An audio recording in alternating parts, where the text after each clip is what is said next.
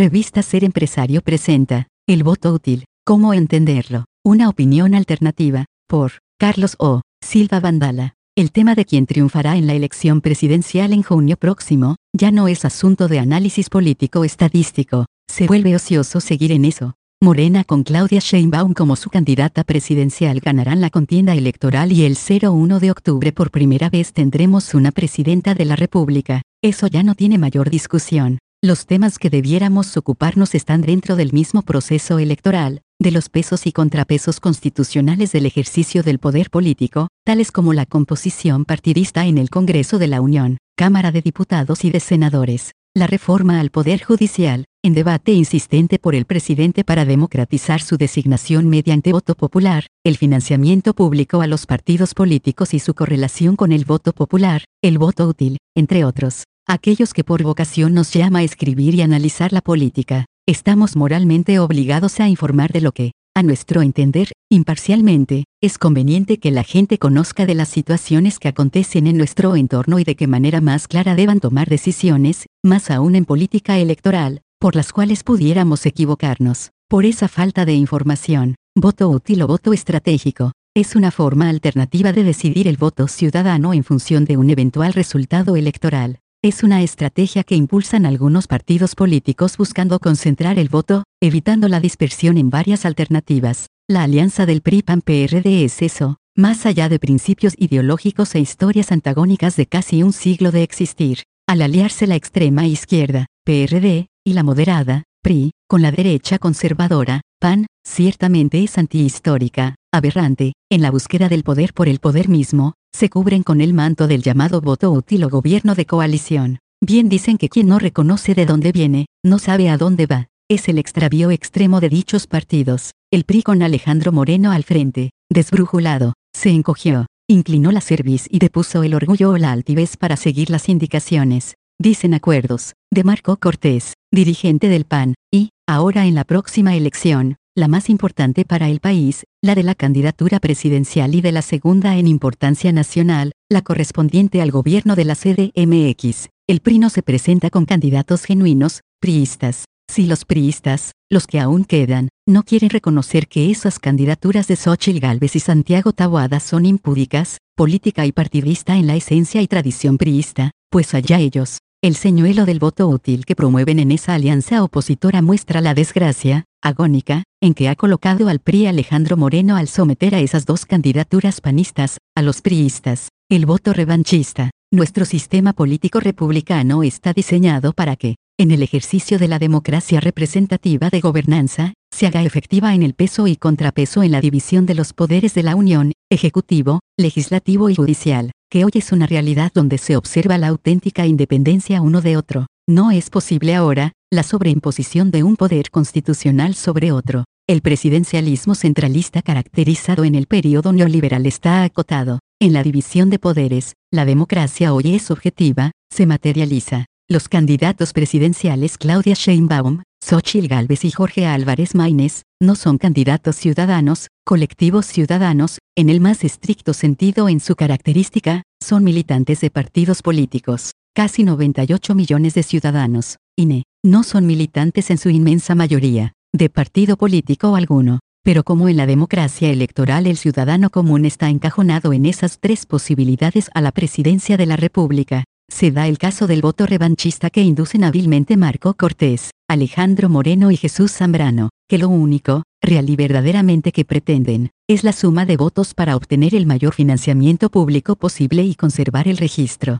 Como el financiamiento a los partidos políticos depende en gran parte al número de votos obtenidos en la elección federal correspondiente, podemos interpretar que el objetivo principal en la lucha electoral de la oposición es el poder y el dinero sin escrúpulos. Es más, son tan corruptos que no tienen reparo en dar a conocer el acuerdo de reparto de cuotas en el gobierno de Coahuila electo el año pasado, entre el PAN y el PRI, documento firmado por Marco Cortés y Alejandro Moreno. Todo un caso para la historia. En el 2021 obtuvieron PAN-PRI-PRD 19.476.000 votos, producto de la influencia revanchista que promovieron a los constantes señalamientos al presidente de la República por sus críticas a la clase media a la que ha señalado de no ser solidaria con su proyecto de 4T y aspiracionistas, caló hondo en esas clases sociales, que, sin embargo, no les acarreó ningún beneficio tangible. Al no tener cabida el PRI-PAN-PRD en las clases pobres mayormente representadas por Morena, las clases medias fueron atraídas por esos partidos políticos que les vendieron la idea de representarlas frente al gobierno López Obradorista. ¿Y qué pasó en la Cámara de Diputados y Senadores con ese grupo de legisladores opositores aglutinados?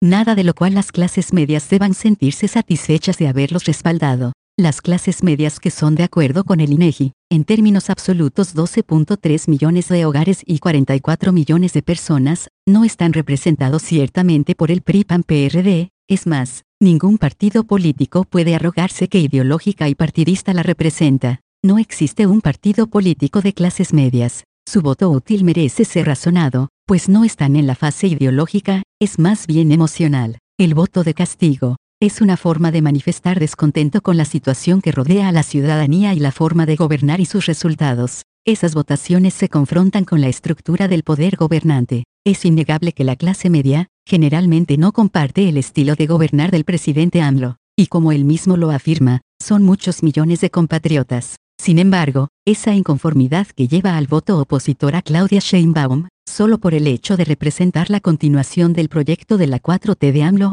sin razonar que la futura presidenta de México será ella y no más AMLO. La historia nos ilustra cuán cierto es lo que se asienta. La oposición partidista, lo único que ha hecho es oponerse a todo lo que provenga del presidente, no ha sido capaz de ofrecer alternativas de solución distintas, son opositores burdos, de ahí la importancia del voto útil que, de acuerdo con esas falsas expectativas, convenientemente no debiera ser para el PRI-PAN-PRD, una camarilla que se enriquece en mucho por el voto de la clase media y se encarama en el poder fundamentalmente en el Congreso de la Unión. El reto del voto útil de la generación 18 a 40 años. Todo un reto es convencer a esta generación que salga a votar en junio próximo, Romper el abstencionismo por su apatía a las elecciones constitucionales federal, estatal y municipal es complicado y difícil, pero no imposible. Trabajar en hacer conciencia que, en la toma de decisiones por ellos, también está el presente y futuro de la nación, y, probablemente sean las más importantes de todas las de los demás conglomerados sociales.